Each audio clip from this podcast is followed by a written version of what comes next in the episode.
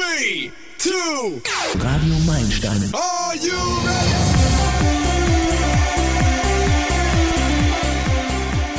Hallo und herzlich willkommen bei Radio Meilensteine. Durch die Sendung begleitet euch Roland Rosenbauer. Heute geht es hier um Reichtum und Armut und um die immer schneller um sich greifende Spaltung der Gesellschaft in wenige reiche und viele arme Menschen. Wir leben in einer Matthäus-Gesellschaft. Was das ist, erfahrt ihr gleich.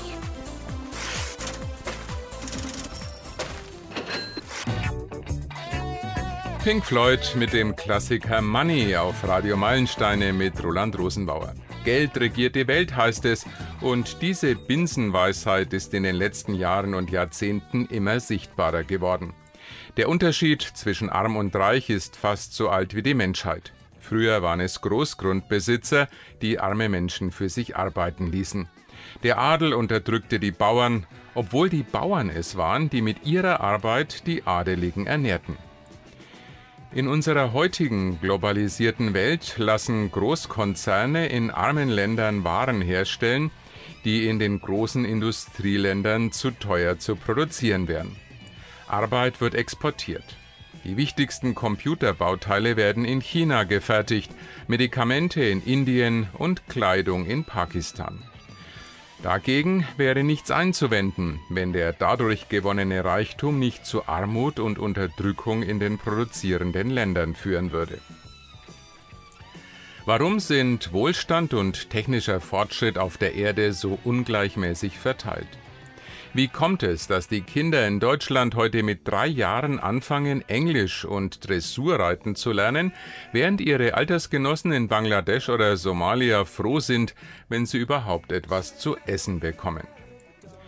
Leider liegen hier rassistische Ideen oft nahe. Kann es nicht doch sein, dass in Afrika eine solche Armut herrscht, weil es dort an der Arbeitsmoral hapert? Klare Antwort Nein. Rassistische Erklärungsversuche für die globale Ungleichheit sind falsch. Doch wer keine Alternative kennt, glaubt ihnen vielleicht trotzdem. Die globale Ungleichheit lässt sich darauf zurückführen, dass die verschiedenen Weltregionen unterschiedlich gute Startvoraussetzungen für die zivilisatorische Entwicklung und den technischen Fortschritt bieten. Europa verfügt über ideale geografische Bedingungen sowie eine geeignete Pflanzen- und Tierwelt. Diese Faktoren führten dazu, dass sich die europäischen Gesellschaften schneller und erfolgreicher entwickelt haben als andere. Jeden Erklärungsversuch, der sich dabei auf die Biologie des Menschen stützt, müssen wir sofort die rote Karte zeigen. Denn Ungleichheit fördert Denkweisen, die bestimmte Menschen ausgrenzen, zum Beispiel Rassismus oder Sexismus. Logisch. Wer selbst nicht genug hat und vielleicht sogar um seine Existenz kämpft, hat keine Lust auch noch mit anderen zu teilen. Ungleichheit verhindert dadurch eine offene, inklusive und tolerante Gesellschaft. Was unsere heutige Gesellschaft tatsächlich auseinanderdriften lässt, ist die Gier. Bon Jovi war das mit This House is Not for Sale. Ihr hört Radio Meilensteine mit Roland Rosenbauer und bei uns geht's heute um die Verteilung von Reichtum. Wir leben in einer bipolaren Welt. Da gibt es hell, dunkel, Tag, Nacht, heiß, kalt, Feuer, Wasser, Mann, Frau, arm, reich und vieles mehr. Gegen die Dunkelheit haben wir künstliches Licht erfunden gegen Kälte die Heizung, gegen Hitze die Klimaanlage. Sogar wer mit seinem Geschlecht unzufrieden ist, kann das heute ändern. Also müsste auch der Gegensatz arm und reich kein Naturgesetz sein. Trotzdem ist es nachweislich so, dass die Schere zwischen arm und reich immer weiter auseinanderklafft. Woran liegt das? In seinem Buch Zukunftsblind aus dem Jahr 2018 beschreibt der Autor Benedikt Herles das sehr gut. Er prägte hier auch den Begriff der Matthäus-Gesellschaft. Er zitiert Marktexperten und Wirtschaftswissenschaftler. Diese reden davon, dass das Prinzip des The Winner Takes It All immer mächtiger wird. Am Beispiel der großen Technikkonzerne wird dies offensichtlich. Hier sorgen die sogenannten Netzwerkeffekte dafür, dass der Wert eines Unternehmens exponentiell mit seiner Reichweite steigt. Netzwerkeffekte führen schnell zu Monopolen. Apple, Facebook, Google oder Amazon, diese Digitalkonzerne könnten irgendwann so mächtig sein, dass selbst die größten Staaten nicht mehr mit ihnen mithalten können. Je mehr Daten diese Unternehmen sammeln, desto besser können sie ihre neuronalen Netzwerke errichten und ausgeklügelte künstliche Intelligenzen schaffen. Die kapitalschaffenden künstlichen Intelligenzen übernehmen in der Folge immer mehr menschliche Aufgaben, allerdings nur im Namen weniger Monopole. Gerade Jobs des mittleren Einkommenssegments könnten bald von Maschinen erledigt werden. Die Folge ist ein starker Lohndruck, die Mittelschicht ist bedroht, wird ärmer, während die Inhaber und Aktionäre der Konzerne immer reicher werden. Der Matthäus-Effekt betrifft damit unsere gesamte Gesellschaft. Indem er nur wenige Unternehmen gewinnen lässt, macht er auch nur wenige Menschen zu Gewinnern. So wird zukünftig eventuell weniger wichtig sein, in welchem Beruf man tätig ist. Viel bedeutsamer wird die Frage sein, für wen man diesen Beruf ausübt. Eine wahnsinnig gute Beschreibung des heutigen Dilemmas. Das Buch Zukunftsblind von Benedikt Herles ist bei Drömer erschienen. Der Autor ist Technologieinvestor und Volkswirt und weiß genau, wovon er spricht. Was unsere Zukunft betrifft, ist er sich sicher. Die technologisch-wissenschaftlichen Entwicklungen werden mehr Verlierer als Gewinner produzieren und damit unsere Gesellschaft spalten wie nie zuvor. Zumindest dann, wenn wir nicht aufpassen. Denn wir können die Zukunft noch immer gestalten, indem wir uns auf unser Menschsein besinnen und die vorhandenen Gesetze anpassen. Der Schlüssel dazu liegt in der Vergangenheit, zum Beispiel im Buch der Bücher in der Bibel. Die Kluft zwischen armen und reichen Familien in Deutschland ist in den vergangenen Jahren tiefer geworden. Und Leidtragende sind vor allem die Kinder. Arme Familien haben inzwischen preisbereinigt noch weniger Geld für ihre Kinder zur Verfügung als vor zehn Jahren, während sich reiche Familien immer mehr für ihren Nachwuchs leisten können. Das geht aus einer Studie hervor, die der Paritätische Gesamtverband schon im August 2019 vorgelegt hat. Die Autoren zeigten sich alarmiert darüber, dass die Kinder aus den ärmsten 10 Prozent der Familien immer weiter zurückfielen.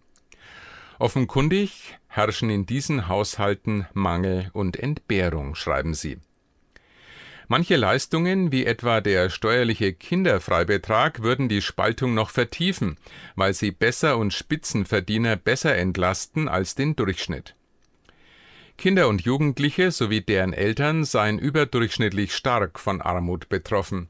Insgesamt 22,3 Prozent der Kinder und Jugendlichen unter 18 Jahren seien arm. Besonders betroffen seien Alleinerziehende oder Familien mit drei oder mehr Kindern. Dabei steht schon in der Bibel der Satz Helft den Schwachen. Nachzulesen im 1. Thessalonikerbrief Kapitel 5 Vers 14. Im Matthäusevangelium wird gut beschrieben, worauf unsere heutige Welt zusteuert. Da steht, denn wer da hat, dem wird gegeben werden, und er wird die Fülle haben.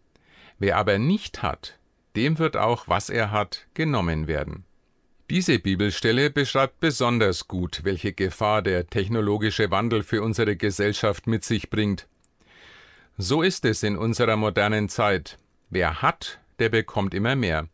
Und wer kaum etwas besitzt, dem gehört bald nichts mehr. Die technologische Zeitenwende lässt uns zu einer Matthäus-Gesellschaft werden. In Zeiten der Corona-Krise mit Homeschooling und Homeoffice wird das besonders deutlich. Wer kein schnelles Internet oder keinen passenden Computer besitzt, ist abgehängt. Auch die Redewendung vom schnöden Mammon taucht im Matthäusevangelium auf. Das Wort stammt aus dem Aramäischen und bedeutet Geld oder Besitz. In Matthäus 6, Vers 24 heißt es: Niemand kann zwei Herren dienen, ihr könnt nicht Gott dienen und dem Mammon. Dadurch, dass Martin Luther es bei dem Begriff beließ, wurde der Gegensatz zwischen Gott und Geld deutlicher. Die Bibelstelle aus der Bergpredigt sagt aus, dass kein Mensch sich ganz auf Gott konzentrieren kann, wenn er sich gleichzeitig um sein Geld sorgt. Das heißt aber nicht, dass materieller Reichtum etwas Schlechtes ist. Wenn wir auf Gott vertrauen, müssen wir nicht um unser Geld fürchten. Er hat es uns schließlich geschenkt. Nicole bei Radio Meilensteine mit dem Song Gold. Heute geht es hier um Reichtum und um Armut und um die immer schneller um sich greifende Spaltung der Gesellschaft in wenige Reiche und viele Arme. Durch die Sendung begleitet euch Roland Rosenbauer. Wir kennen die Bilder randalierender Massen. Vermummte Demonstranten, die Filialen und Geschäfte plündern, Polizeiautos anzünden und umwerfen. Solche gewalttätigen Proteste können durch viele verschiedene Faktoren begünstigt werden. Besonders eine hohe Arbeitslosenquote kann aber eine Gefahr für den sozialen Frieden und die Demokratie als Ganzes werden. Eine Frage gewinnt daher immer mehr an Bedeutung. Wie lässt sich ein Volk beschäftigen, wenn jegliche Arbeit, kognitiv und körperlich, bald von KIs und Maschinen übernommen wird? Denn wir Menschen definieren uns heute immer noch zu einem großen Teil über unsere Arbeit. Neben der Familie ist Erwerbsarbeit ein zentrales Leitmotiv unserer Gesellschaft. Was aber passiert, wenn unsere bezahlte Arbeitskraft nicht mehr gebraucht wird? Wir werden auf einmal unsere neu gewonnene Freizeit sinnvoll gestalten müssen, und dafür gibt es durchaus Bedarf. Auch wenn Maschinen einen Großteil der wirtschaftlichen Wertschöpfung übernehmen, geht uns die Arbeit nicht aus. Wir müssen Kinder erziehen, uns um die Alten kümmern. Wenn der Dienst an der Ökonomie wegfällt, bleibt uns noch der Dienst an der Gesellschaft. Wir sollten diese Einsicht in unser Selbstverständnis integrieren und uns von dem Gedanken verabschieden, nur ökonomisch wertvoll zu sein. Eine der entscheidenden Fragen ist für Benedikt Herles die nach der Verteilung der Fortschrittsrendite. Das ist der Ertrag, den Roboter oder künstliche Intelligenzen in der Zukunft erwirtschaften. Im Moment scheint es nicht so auszusehen, als würde der Matthäus-Gesellschaft etwas entgegenstehen. Aber gerade weil die Rendite, die die Roboter erwirtschaften werden, auch zu Lasten der Löhne der Menschen, vor allem der Mittelschicht geht, ist eine gerechte Verteilung unerlässlich. Denn wenn die Mittelschicht wegbricht, ist unser gesamtes europäisches Wohlstandsmodell gefährdet. Wir müssen uns daher fragen, wie wir leben, wie wir die technologische Revolution zum Wohle aller gestalten wollen. Denn es schlummern riesige Potenziale in ihr, unser Leben zum Positiven zu wenden.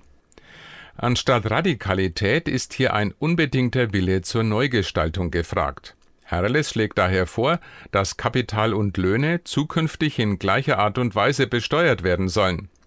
Wenn menschliche Arbeit weniger einbringt und sie besser von Maschinen erledigt werden kann, dann sollte sie nicht so stark besteuert werden. Mit niedrigeren Löhnen bei gleichbleibenden Steuern gibt es keinen sozialen Aufstieg.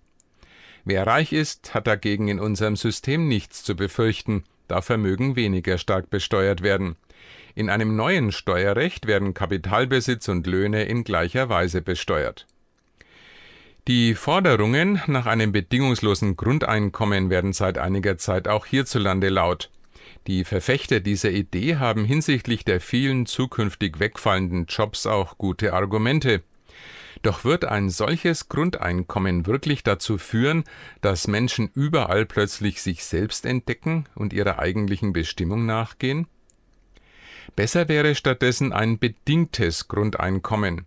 Mit diesem soll sichergestellt werden, dass bürgerliches Engagement in Zukunft besser belohnt wird. Funktionieren könnte dies zum Beispiel über die Blockchain-Technologie. Mit sogenannten Social Coins, die man sich für gesellschaftliches Engagement verdienen kann, hätte man dann eine virtuelle, doch reale Bezahlung. Bei der Recherche zu dieser Sendung bin ich auf eine Bibelstelle in den Sprüchen Salomons gestoßen. Im Kapitel 11, Vers 24 steht: Manche sind freigebig und werden dabei immer reicher, andere sind geizig und werden arm dabei. Hier ist natürlich kein monetärer Reichtum gemeint, sondern jener Reichtum, der in uns ist und uns Zufriedenheit beschert. Schon der Philosoph Jean-Jacques Rousseau schrieb, das Geld, das man besitzt, ist das Mittel zur Freiheit, dasjenige, dem man nachjagt, das Mittel zur Knechtschaft.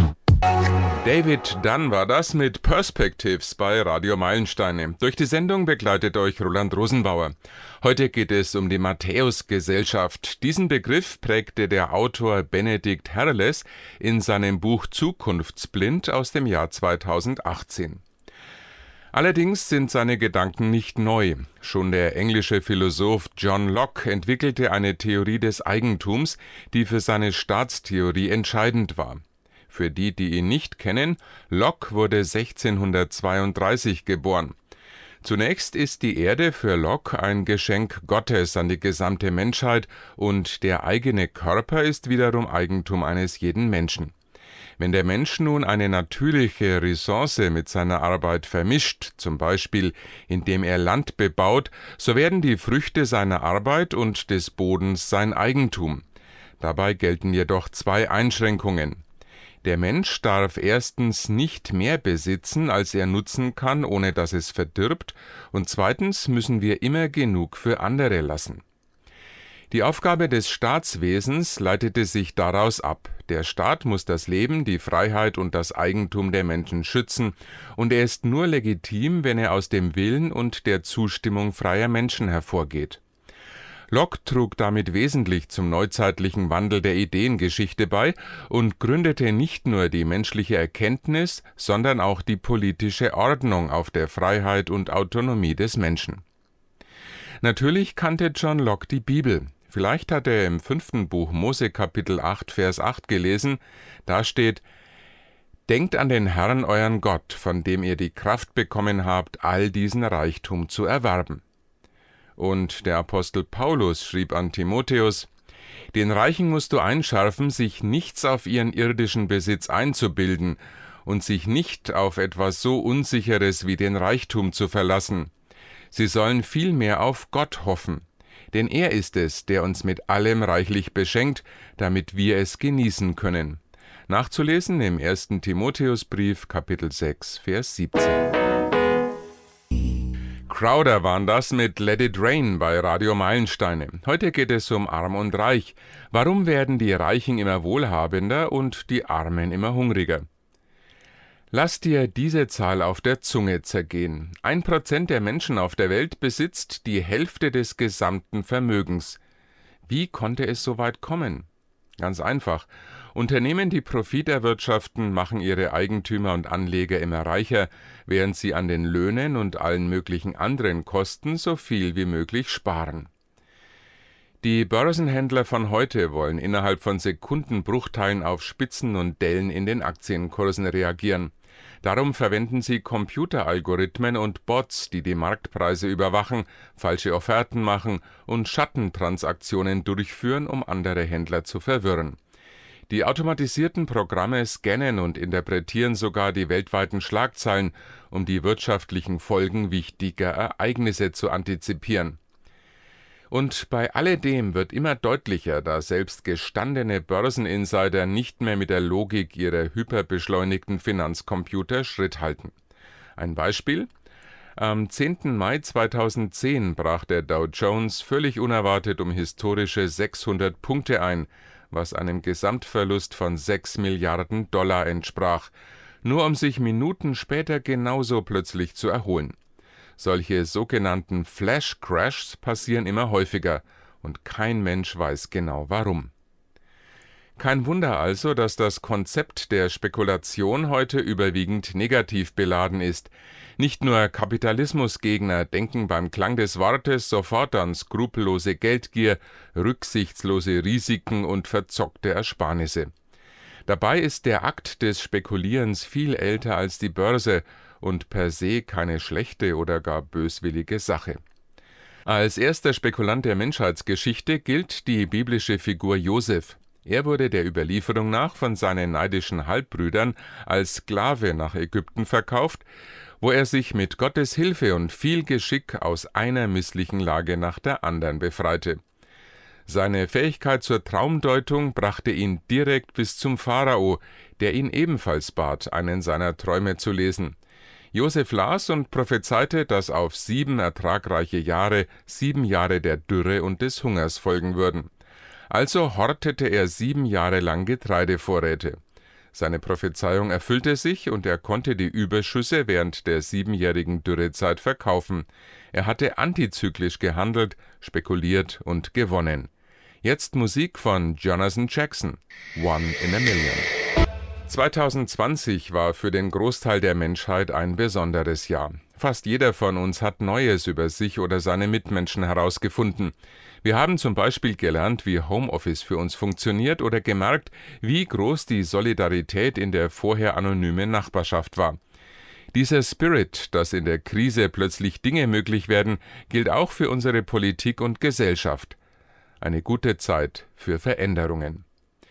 Die Pandemie hat viele der Missstände in unserer Art des Wirtschaftens aufgezeigt. Der große Corona-Ausbruch im Schlachtbetrieb von Tönnies hat vielen vor Augen geführt, unter welchen schrecklichen Bedingungen viele der Mitarbeitenden dort arbeiten und wohnen, vom Tierleid ganz abgesehen.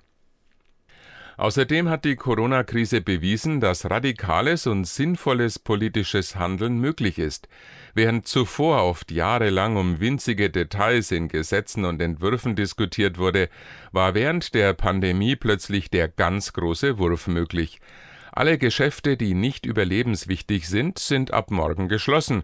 Kein Problem, Kanzlerin, wird gemacht. Gleichzeitig haben viele Menschen bemerkt, dass Konsum und Profit nicht das Entscheidende im Leben sind. Viele haben realisiert, wie wichtig ein solidarischer und verantwortungsbewusster Umgang miteinander ist. Schon König Salomon schrieb Wer den Armen unterdrückt, verhöhnt dessen Schöpfer. Wer dem Hilflosen beisteht, der ehrt Gott. Das steht in den Sprüchen Kapitel 14, Vers 31, und Salomon war sicher kein armer Mann. Gleich ist bei uns Zeit für die Kinder. In den Meilensteinchen stellt euch Uschi den Zöllner Zachäus vor.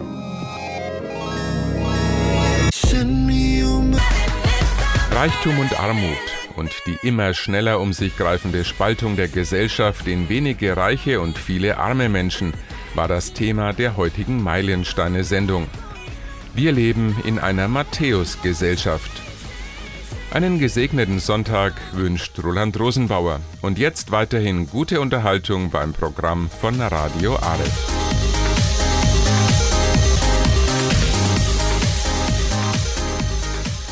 Radio Meilensteine ist eine Produktion von Meilensteine Medien e.V. Ernst Sachsstraße 18 in 90441 Nürnberg. Radio Meilensteine sendet im Großraum Nürnberg sonn- und feiertags zwischen 9 und 10 Uhr aus dem Funkhaus auf der UKW-Frequenz 92,9 und dienstags von 20 bis 22 Uhr auf Max Neo, UKW-Frequenz 106,5 per Webradio sowie im DAB Plus auf dem Kanal 10C. Zeitgleich sind die Sendungen im Internet auf JC Channel, dem christlichen Webradio, zu hören. Alle Mitarbeiter arbeiten ehrenamtlich. Verantwortlich für den Inhalt der Sendungen ist der jeweilige Redakteur. Vorsitzende des Vereins ist Dr. Hildburg Schellberger-Schultis. Im Internet findet ihr uns unter www.radio-meilensteine.de, E-Mail info at meilensteine-medien.de.